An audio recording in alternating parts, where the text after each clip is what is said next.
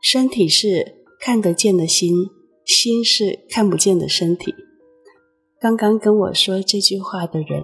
是心理学家，也是一位佛法修行人许义成老师。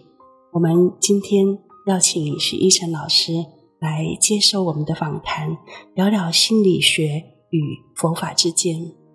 总编云书房的朋友，大家好，我是众生文化总编辑黄庆雅，又到了我们每周一次空中谈心的时间。这个礼拜我们要延续上个礼拜的访谈，我们邀请到心理学准博士、心理咨商师，也是一位佛法修行人许义成老师来跟我们聊一聊。那这个礼拜我们会多聊一些心跟身体之间，以及呃佛法的修持跟心理学做结合，是不是能够帮助我们在修行上更容易有感，然后更容易上手。那我们首先一样要先请呃依晨老师跟我们听众朋友打声招呼。Hello，大家好，很高兴来到这里。好，如果您是从这个礼拜开始听的朋友，建议你一定要呃去听一下上个礼拜的节目，因为非常的精彩啊，呃，不听可惜。那义成老师，我简单再介绍一下他的背景。呃，他是一位国际认证的呃表演艺术的治疗师，是呃加州资深的婚姻及家族心理治疗师，有超过三千小时的临床实务经验。那目前也是呃加州整合学院博士候选人，呃是一位很专业的心理治疗师。那我上上礼拜才参加医生老师的一个艺术治疗的工作坊，呃，觉得医生老师的表达能力非常的厉害，然后他的带领非常有感，所以邀请他来上总编云书房的节目。那我们上个礼拜的节目当中谈到呃青少年压力的问题，他也提供了很呃具体的呃。建议包括，如果你是家长，或者是你是有呃心理困扰的呃年轻人、青少年本人，可以怎么做？所以，然后建议大家一定要呃往前去听那个回放哈。那我们接着要进入今天的话题，呃，今天的话题呃第一个哈，我我想请教一晨老师的是，呃，佛法相信心的力量。那《华严经》也说一切唯心造哈，心理学的应用跟研究的领域也是心。那对于一位学佛的心理学家，这两者正好在你的身上有一个交集啊。我们很好奇啊，呃，这两者的相同跟不同啊，他们是在哪里？那能不能举一些实例告诉我们？我们可能对于心理学没有太多接触人。也许太学理性的东西，可能一下子我们小脑袋接受不了。嗯、但是我们会希望接受一些很实际的例子，或者是实用的知识。呃，嗯，你觉得这两者的相同和不同点在哪里？嗯，我觉得这是个非常有趣的，而且是我本身就一直在研究的一个课题，尤其是心理学跟佛学之间吧。那当然，我们刚才金阳老师也提到心的这一块，嗯，那这就回到说，那当然你是哪哪一派的角度在讲心？因为不同学派的对心的诠释会不太一样，甚至心的翻译会变得不太一样，嗯。但是可能最基本我们要讲的第一个点就是佛教跟心理学这两个大派，嗯，因为心理学跟佛教，我觉得一个最根本的点，他们都是在研究什么？都是研究人。嗯，那不管是佛教的这样的一个呃创办人释迦牟尼佛 或释迦尔多太子，对，他是在研究人。嗯，那心理学也是在研究人。那甚至后面跟随着佛陀脚步的我们的各个高僧大德，在不同的论说轮龙树菩萨啦等等的。很多人也都在研究人的这个心事啦，人的这个变化，甚至除了人之外，在研究宇宙万物的本质吧。嗯，那当然，心理学本身有专注的点，因为其他的万物的一些现象，他们都可能交给其他领域去研究啦。心理学也就是在研究心的各种变化，或是我们讲说，我们讲英文讲 mind，甚至我们会用另外一个词叫做 consciousness，嗯，还有另外一个词叫做 psyche，不讲 heart 吗？所以你知道这是个好玩的点，mind heart，那怎么去诠释？因为 heart 的这个，其实在心理学里面不太会用它，因为它比较指涉的是感受心的部分。应该说 heart。变成有些时候会跟生理层面上心脏挂钩在一起，嗯，就像说当初弗洛伊德他想要创办出他这一套就是呃新的这样一个科学的这个项目的时候，他就要发展出属于他的语言嘛，嗯，那他讲 heart 的话，当初的学术环境会觉得 heart 就是心脏，嗯，所以他在讲的就是我们的好像是 psyche。嗯，我们的 mind，我们的 psyche 里面发生了什么？那当然，heart 变成是一个普用的一个词吧。有些时候就是在讲，其实 heart 我们 refer 的很多时候是情感，我们的 emotion，how we are feeling，嗯，我们的感受是什么？这个就是 heart 的层面。嗯，但是当然，心理学跟佛学都是在研究我们的所谓的心事吧，这样子来去讲。那我们来回到心理学最原始的。的这个词 psychology，psychology 就是 a study of psyche，最原它的原始的我们讲说 etymology 这个字眼的来源，psyche 从哪里来的？大家应该听过赛姬吧？赛姬就是丘比特跟赛姬的这个神话的故事，因为英文的体系的语言都是从古希腊神话故事里变出来的嘛，很多的这些词汇，赛姬在古希腊神话里面是有这样的一个女神的这样的人物。但是在更贴切的一个意思，赛姬代表的是像灵魂，嗯，那甚至有人可以讲把它称之为识，嗯，就是心事意识的这个世。所以其实你看，佛学跟心理学好像研究的是同一个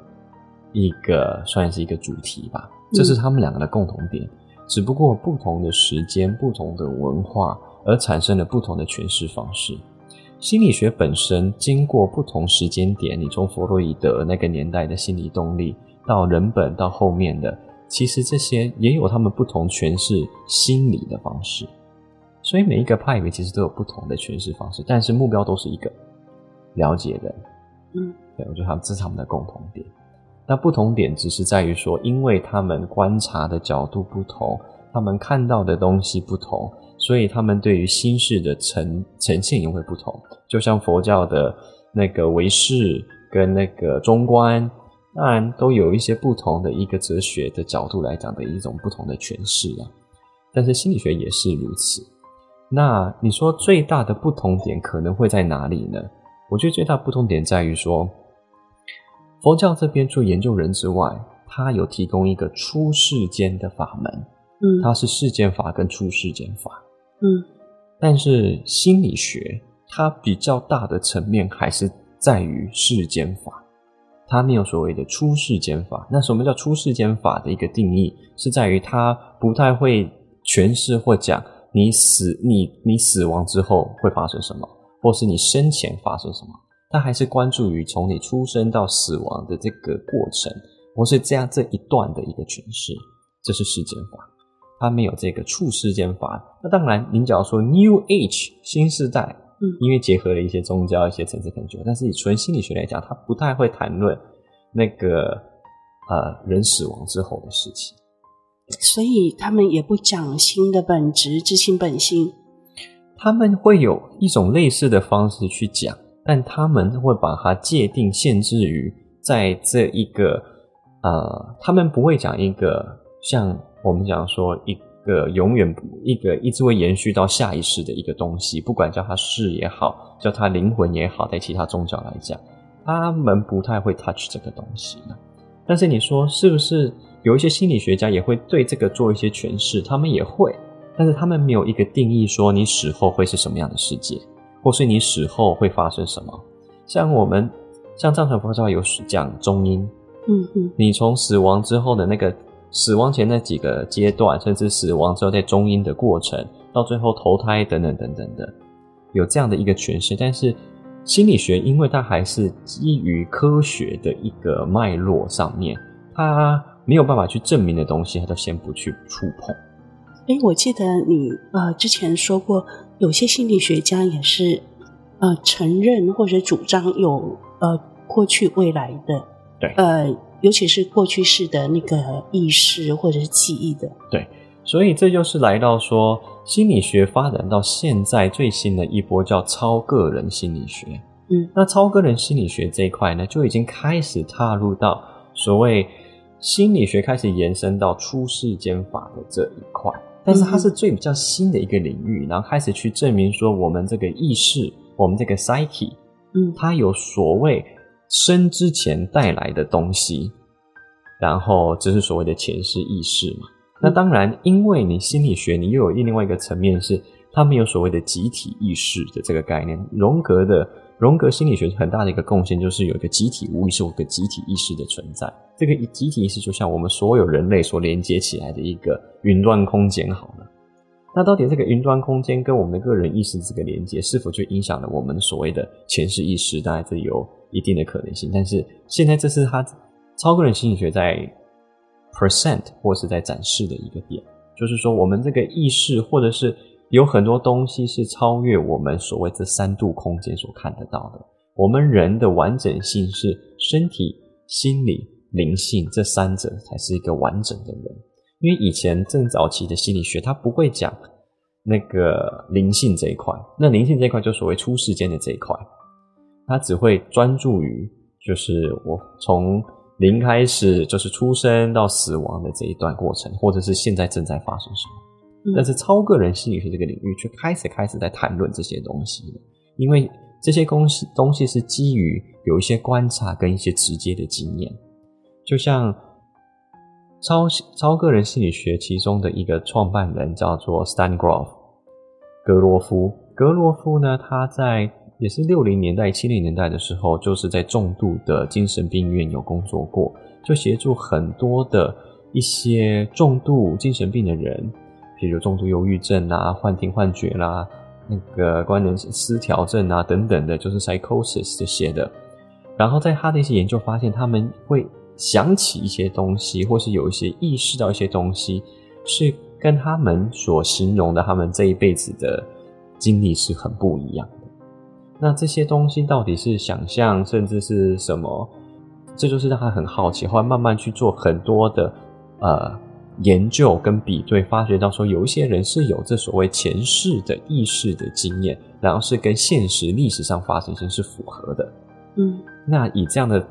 方式去佐证说，哎，可能真的有这一块，甚至他还创办了一种呼吸法的方式，嗯，借由呼吸跟音乐的刺激，可以好像让我们可以。惊艳到我们的前世一样，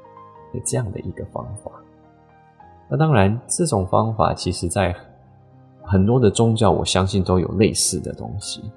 那只是在于说，我们心理学是以现代科学的语言跟研究方法去了解这些东西。很多的我们其他的宗教等等，因为有一些历史文化的背景不一样，所以它的门槛就稍微高了一点。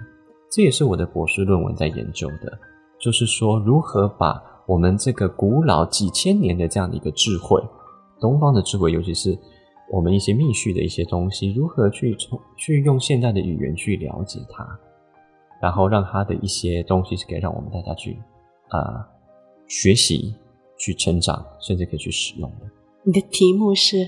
我的题目就是我把它称之为 Mandala Therapy。就是曼陀罗治疗，但这个曼陀罗的依据不是普遍大家心理学所讲的那个绘画的那个曼陀罗，这个曼陀罗是比较趋近我们藏传的坛城，或是这个我们进入到那个曼达拉里面，进入到那个坛城里面，因为至少在我的教授里面，这个坛城它不只是一个平面的东西，像大家画的，它是一个立体的东西，是，它是本尊的一个像宫殿。也是本尊愿力的显化，嗯，它也是我们转换或者是得到本尊加持意识转换的一个呃方法，它也是一个法门。就像我们常常说，它就是基道跟果，它是我们改变的一个基础，它是我们的佛法的一个学习，它就是整个就是一个修法。然后甚至那个曼陀罗或是那个坛城本身也也已经是展现了。成佛或是证悟的样貌是什么样？就是本尊的愿愿力的样貌。嗯，所以这个里面有很多细微的点，甚至很多的，不管是结构也好，那个等等的内容也好，它是我觉得是一个完整的疗愈的体系。那个疗愈是基于在心事层面上的一个转换。我常常会说，我觉得藏传佛教，尤其是到我们的四部、行部、语学部跟无上瑜学部的修行，它是一个心事的工程或科学。嗯，它是在透过不同的修法、不同的方式，让我们的意识，让我们的是这个阿赖耶识，我们这个是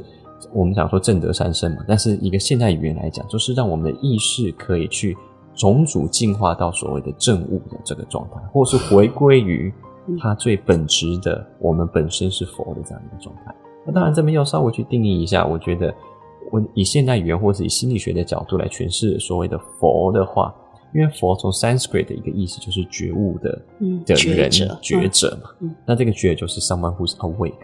上面有一个人去醒来了，觉悟了。那这个就是一个我那个跟心理学的一个追求，是我意识到我所有的一切，我认知到，跟我了解到自己，全然的了解自己跟这个世界的，其实是相辅相成的。所以，既然心理学跟佛学，他们都是可以互相学习的，或是同样一个目标的话，他们都是有互相可以交流的这个空间。嗯，尤其是某种层面上，心识的这个研究，藏传佛教比比那个心理学还要早好几百甚至千年的时间。对对对，甚至分类更细一点，更细，然后讲得更细，讲得更完善。嗯嗯，然后法门也更丰富。嗯，所谓的法门就是不同的方法。嗯。但是，只不过因为现代的语言跟那个时候的语言有一点落差，所以大家比较难去理解，甚至它有一些程序吧。嗯，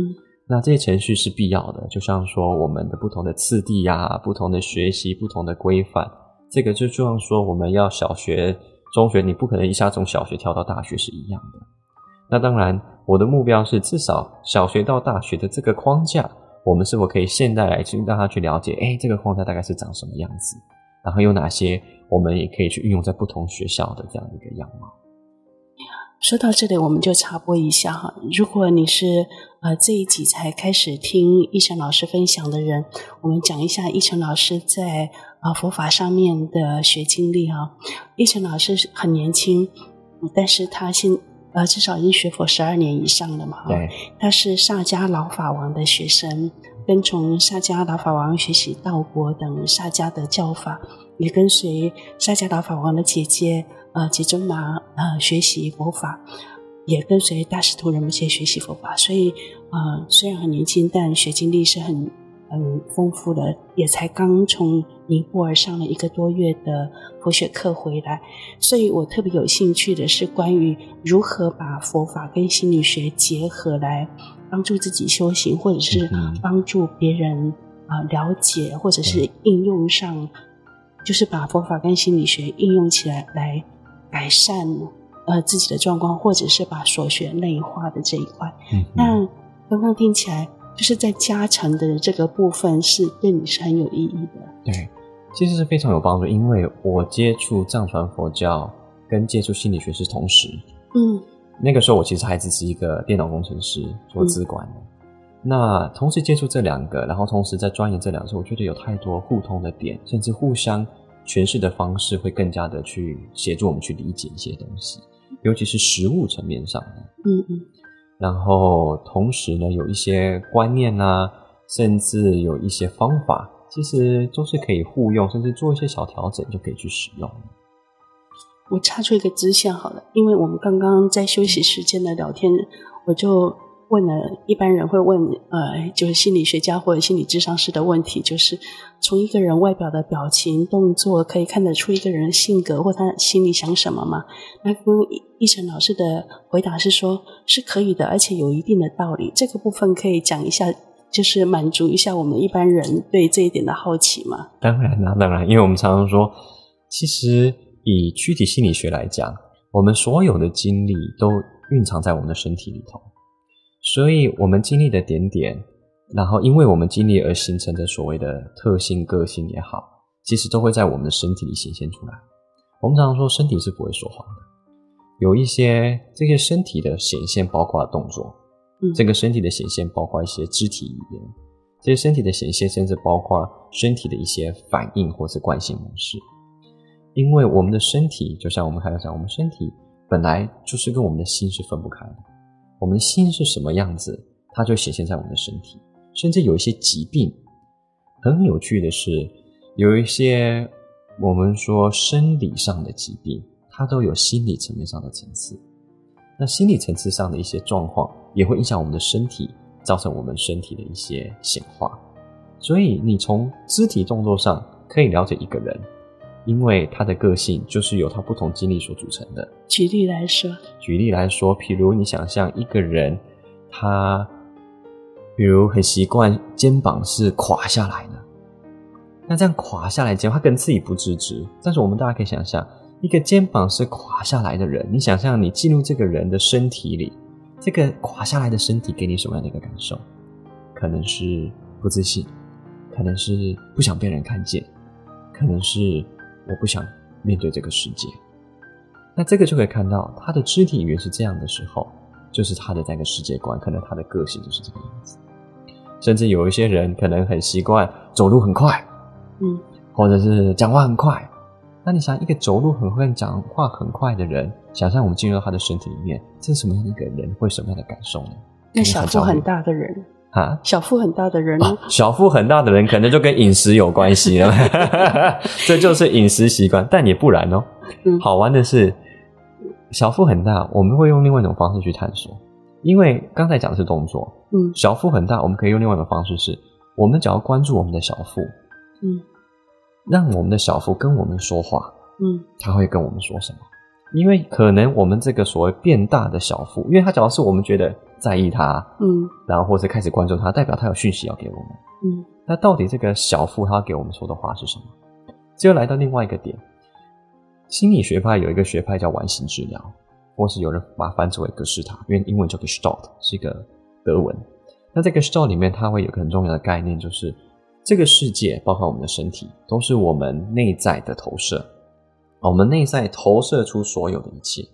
那有点像一些唯心照那种概念。嗯，那我们投射出来之后的这个世界，有些是我们知道，有些不知道的，所以就有些是我们潜意识里面的，有些是我们意识到的。那我们的肚子，比如小腹很大，或是开始肚子有常常觉得不舒服的时候，它是个生理层面上，但是从心理层面上，它也是一部分的我们的心理，可能有某种讯息在里面，我们有一个故事在里面。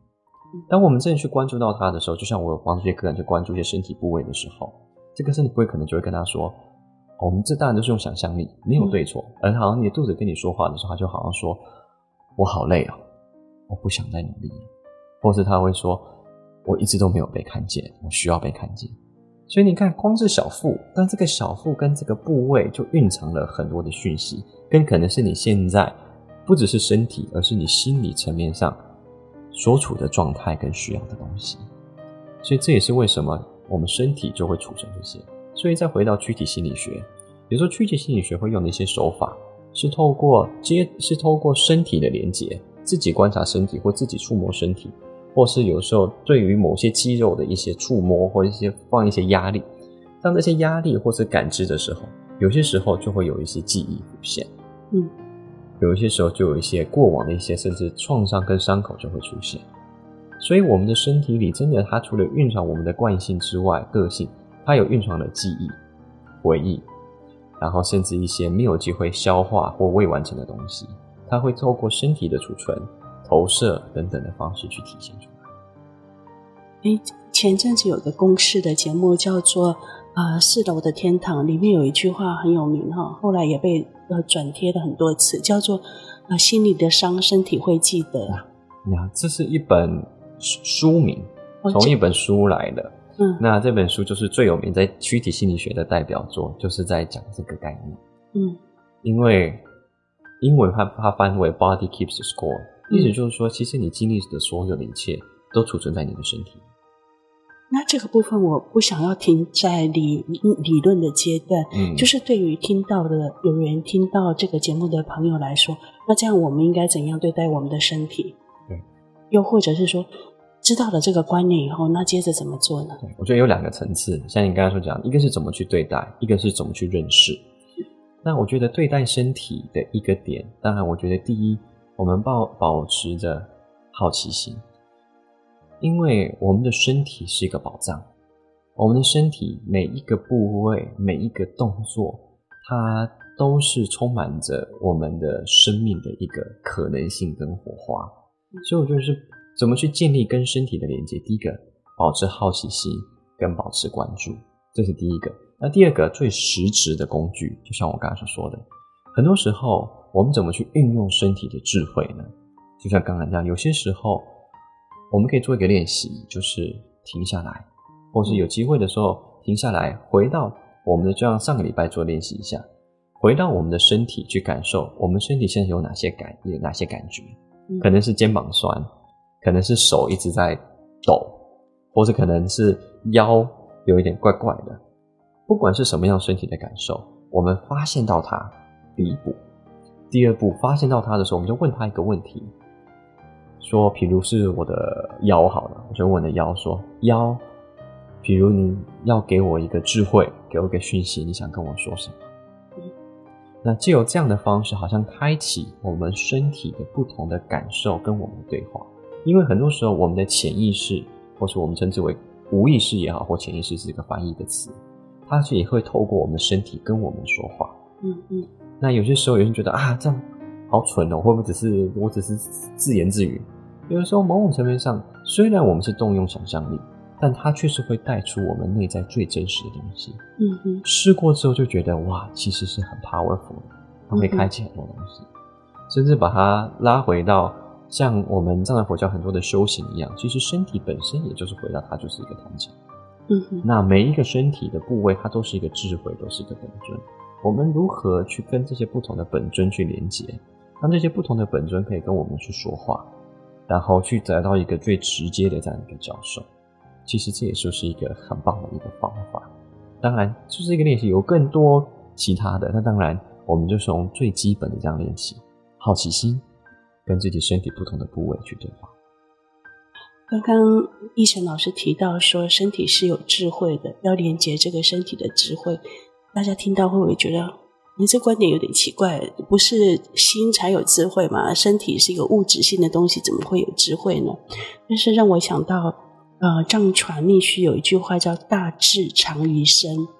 大智慧藏在身体里面。啊、那。这个密续的话听起来有一点像字谜一样，像谜语一样。嗯嗯，但是它它是有道理的。是啊是啊，它是有道理，而且非常有道理。因为我甚至，当然大家去经验过就会知道，尤其是做刚刚的那个练习的时候，就会看到说，其实我们身体，我们要是允许它，它随时随刻给予我们的不只是我们发生什么，甚至我们的解答。嗯，我们可能举一个例子好了。我们即将要上台，我们很紧张，很紧张的时候，我们身体会怎么样？发抖，甚至可能就觉得、嗯、啊，身体很紧绷，缩起来。这个时候我就看到啊，我的身体也是跟我讲我很紧张，甚至他不用跟我讲，我知道我很紧张。但是我关注到我的身体的时候，那我就问他说：好，身体你需要什么？可能还需要放松，或是我们看看做不一样的肢体动作。我们从有意识的从一个肢体动作变到另外一个肢体动作的时候。我们的心也会因此可能继续因此而改变，嗯，所以你看，我们身体有太多层次的智慧，我们对它的转换，身体的转换就影响我们的心我们心里会显化为它，甚至我们很多时候的生理的病痛，我们有机会去连接到它的话，它会给我们心理层次上的状态，跟我们所需要去面对的东西。我等一下可不可以就来做这个练习？嗯，听了好好奇啊，嗯，嗯，就是。连接身体智慧的练习，嗯，啊，可以啊，对啊，对啊。嗯，好，那在那之前，我想要再问一个问题啊，就是最近这些年啊，正念禅修在全球都非常的盛行啊，那甚至有一些企业或者是学校也让他们员工或者是学生哈练习正念禅修，嗯，觉得这样对他们的学习、工作或者是创造力是有帮助的。那就心理学的角度来讲，你觉得说他的理由是什么，或者是呃，就是说得出来的理由，或者是背景原因是什么？对，因为本身正念就是当代的心理学运用的一种方法。嗯，因为这个当初就是有心理学家参考了八正道的正念嘛。哦，所以它其实是从佛教来的。嗯，那从佛教来之后，他就开始去结合用心理学的术语去讲那个 mindfulness，就是正念。嗯，那为什么这个东西会那么的吸引人呢？因为第一，它很直接可以去运用在不同的层次上，甚至是在美国的呃军中。啊，对，我听说军队也是学习学学禅修、学正念的。对。那其实正念禅修某种层面上，它最根本来讲就是回到当下。嗯，就像说我们回到当下的时候，我们看清楚事情的时候，了解我发生什么，跟周围在发生什么。其实最基本就是我们就好像第一情感层面这个安定感，第二个我们的视野就会慢慢，因为我们越紧张越要做事情，很多时候视野会变窄。嗯哼，这是一个生物本能。但是，当我们停下来呼吸、关注，有这样一个正念的品质或禅修的品质的时候，我们的视野是打开的。视野的打开就会赋予我们选择的力量。嗯，我就会清楚啊，我现在可能可以做什么，我就会就更清楚的这样一个判断。那这样的一个心事，甚至脑神经的这样的一种安定下来，不管是对学习、对执行任务，其实对做任何东西都有帮助。就像说，我要去一个地方，我能够看得清楚，我能够安定下来，我能够一步一步的走，我就可能我就可以很有效到那个地方。嗯、与其我乱转乱跑，嗯，所以正念的品质就是让我们的心事、我们的心理、我们的情绪安定下来。所以为什么它那么普及？因为诶太好用了，而且它的很多的法门可以很简单，它的方法可以很简单，就可以开始去运用。简单到甚至只是做深呼吸，只不过这个观念上当然要去讲一下这个深呼吸，呼吸关注在呼吸回回到当下等等等等这些，所以简单使用，然后又有效，然后帮助又大，嗯，所以它现在结其实跟很多结合，现在有所谓正念呃为基础的所谓 mindfulness base 那个认知行为心理，现在。正念跟各个心理都可以结合，嗯，因为它本身就在讲的是一个本质啊，嗯，回到当下的本质啊，嗯，我上次在参加医生老师带的哈一个啊表演啊表演性呃表演治呃艺术治疗的工作坊的时候，呃医生老师曾经在课上讲到关于。业力的观念，哎，很刷新我的印象哦。呃，为什么会提到这个题目？是因为看起来心理学是非常现代的科学的，但佛法又是很古老的，而且有些道理好像一下看不到，比如说因果业力。那在即使再相信佛法的人。有些时候，你提到因果业力，他还是不舒服的。什么时候呢？他人生很很低谷的时候，比如说他生了重病，或者是在关系上产生重大变化的时候。这个时候，如果有人哈，只要不咸不淡的说一句说这都是因果业力喽，那他听到一定是心里超火大的，就觉得说你真的是浇冷水这样子。那但是对于一个理性训练背景的科学家、心理学家。你怎么样看待业力这件事呢？因为你同时也是一个学佛的人。对，所以我觉得常常这个很有趣，是因为从一个心理学的一个角度，我会把业力看作是一种惯性模式。当然，心理学像刚才所讲，它不一定会讲到前世后世等等的。但是，甚至我们先回到佛教的语言，先想业力这个东西。什么叫业力呢？业力就是我们一些行为下所造成的，叫业力嘛，这个因果。那一个行为上，我们一直做某一种行为，它就是一种惯性模式形成的这样的一个业力。就像说，我们在中阴的时候，我们会投胎到哪一个哪一道，就是在于我们的业力或我们的惯性啊。所以，其实业力的本质不是一个有一个外在的人跟人说啊，你做了这件不对的事情，或者是等等等等的，而是我们很多的行为上的一个累积。那这就是因果。我做了一个行为，它有它的后果。我一直用右手写字，那我就会变右撇子啊。就是那么简单的一件事情。那这就是我的所谓的业力。那夜风吹起的时候，就是我刚好拿起纸跟笔的时候，我想都不会想，我就是用右手拿，这就是夜风吹起的时候。但是这就是一个我们形成的习惯。那我们要改变这个习惯，改变这个业力，我们就要用不同的方法。可能第一个要意识到业力什么时候会起来，甚至做其他的方式，用左手来写字，或者是用其他的方式去写字，去转换这个业力，或去消除这个业力。那心理学其实在讲的很多时候，我们在做心理咨商，在做的也是类似这个东西，要去练习，练习我们非惯性的方式。嗯，因为讲业力是一个惯性，业力是我们已经形成的一个模式。就像很多人在关系里面，他就会是喜欢上同样一种人，然后就一直被同一种人给伤害，然后就觉得啊，为什么我每次都遇到这样？但因为我们很自然就会掉入某一种循环里面，尤其是讲我们不自知，我们就会被那某一种特定的人吸吸引。那有人就说啊，这就是业力。嗯，但是当一个人听到，就像刚才这样老师所讲的，有人跟你讲啊，你就是你的因果，就是你的业力，不一定听得进去，因为就是有有些时候可能会有一点外在的这种语言，好像是在讲你是不好的。这样的一种，你做错了什么事情，被处罚的这样。对，其实很多时候它就是一个惯性的累积。那这个惯性的累积不是一个永久的，就像所有的因果，它不是永久，因为一切都是在变化的。那我们如何去转换，或者去消这个业，或者去扭转我们这个惯性模式，就有各种不同的方法。那这个惯性模式，刚刚讲以心理学来讲，我们就想说，做一些你非惯性会做的方式。或者是做一些你非习惯性的，你要做一个新的选择。但是做新的选择的前提是在于说，你要去发现你什么时候开始进入惯性，而先停下来，停下这个惯性之后，开始尝试不一样的东西，然后慢慢呢，你这样的一个惯性就会有些改变，甚至到最后，可能某种层面上，你已经可以到时候自如的，像我刚才讲左右写字的话，你从你的右手惯性换到左手惯性。到最后，可能左右手都是自如，甚至已经没有影响了。嗯，所以这就是惯性模式的一个改变。但是你要先发现到它，练习，然后呢，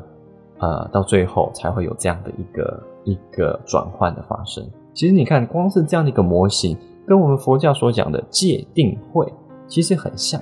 嗯哼，戒律本身也不是一个，至少我的诠释，我觉得它不是一个要束缚我们的东西，或是说好像是一个。呃，外在的规则，而是这个这个戒呢，是在于我们要进入一个新的模式，因为我们有个旧有的业力跟关系嘛。我们的戒就是让我们去去做，或者是不做某一些惯性的东西，然后借由这样子一个重复跟我们的了解跟认识，从借，然后慢慢我们有一个稳定，就有一个定，就是一个新的一个模式产生，那我们就有一个会的出现。嗯，所以其实是相通的。嗯，好棒哦。好，那呃，接着我想就要来请一晨老师帮我们带领刚刚说的很吸引我的那个身跟身体的智慧做连结的这个部分，嗯、那就请医生老师来带领。好啊，那这是一个小简单的练习。那前面跟大家讲，一下当然，假如当你做这个练习，然后后面还有一些，比如说一些能量被启动的话。另外一种方式来照顾自己，当然就是把它写下来。有些感觉这是一个很好的一个方式，书写，书写，对。嗯，那当然，只要现在带领的话，就大家可以跟随着我去做。然后一样，我们就先从呼吸开始。可以的话，大家邀请大家回到我们的呼吸上面，感受呼吸它的一进一出。啊，要是感觉到舒服的话，我们也可以把眼睛闭起来，或者是微微的张开。知道说，我们即将踏上一个旅程，要去认识我们的身体，要去聆听我们身体的智慧，然后随着每一个吸，每一个吐，把我们一点一滴的把我们的关注力带回到我们的身体上面，留意一下此刻的身体有没有哪些感受，留意一下此刻的身体。在发生哪些事情？随着你一步一步的加深跟身体的连接，让我邀请你带着你的好奇心，去看看，如果此刻你的身体有一个部位，它在呼唤着你，它需要你去关注它，或者也不知道什么所以然的，你只是对它感到好奇，我就邀请你慢慢的把专注力带到那个部位。这个部位可能是你的手，可能是你的肩膀，甚至可能是头发、指甲、肚子。没有对错，相信你此刻的感受。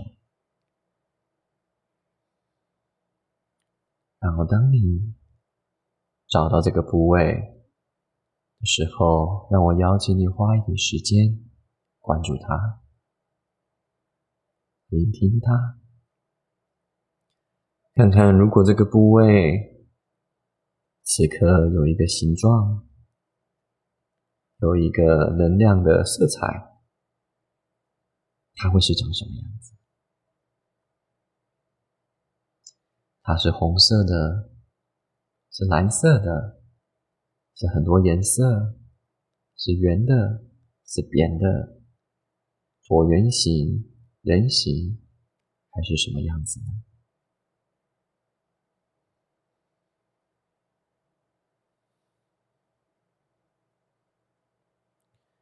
然后，当你一步一步的看到它，把这个部位的能量丰富化之后，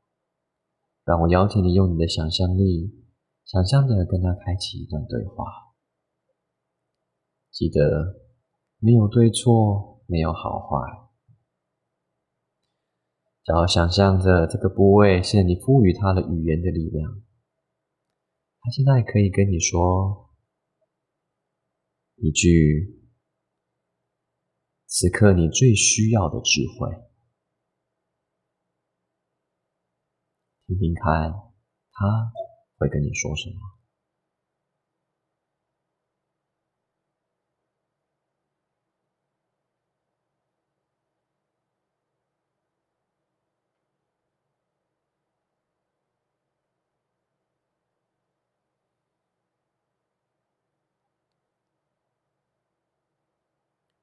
随着你听到这个部位所给予你的智慧，也看看当你听到这个智慧之后，只要你可以回应这个部位，你想跟他说什么呢？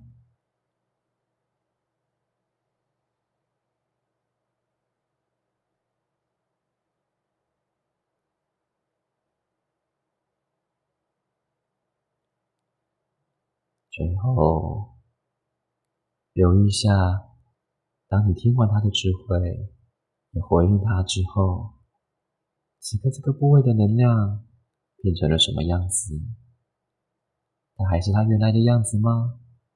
还是有发生了一些变化呢？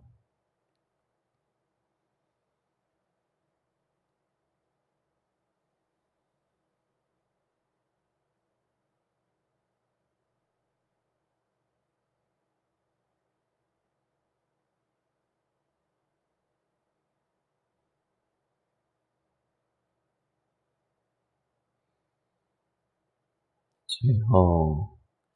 再花一点点时间陪伴着这个能量，记得这个能量，记得这个部位，直到说你随时都可以回到这个地方，聆听他的智慧，跟他一起对话。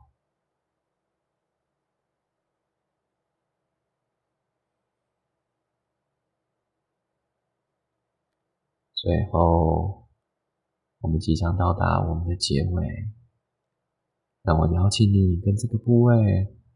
最后说声再再见，想象着它就消融，回归到它需要待的地方，然后把我的关注力再次的带回到我们的呼吸上面。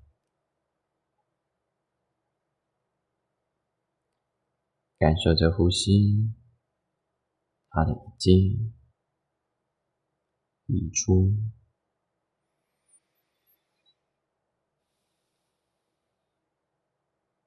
准备好的时候，将我们缓慢的把眼睛张开，邀请熟悉的事物回到我们的视线范围。欢迎大家回来。记得我们今天的练习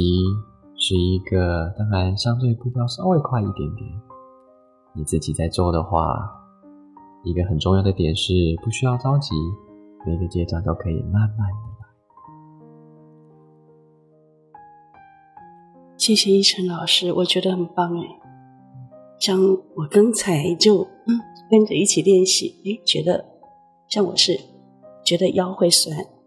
然后就跟着一晨老师的引导，就跟着练习，哎，觉得嗯放松了。嗯就是肉体本身实际有感呀，这是很神奇的。对，好，今天非常感谢一晨老师来我们节目里面跟啊、呃、朋友们分享了很多佛法跟心理学、佛法的呃心理跟生理啊、呃、心跟身之间的观念还有方法。那相信。呃，实际跟着这么做，其实是还蛮容易感受到它的效果的。嗯，谢谢一晨老师。那我们下周下个礼拜再分享其他的话题。放下放松，让心休息，找回最好的自己。总编云书房，我们下周见。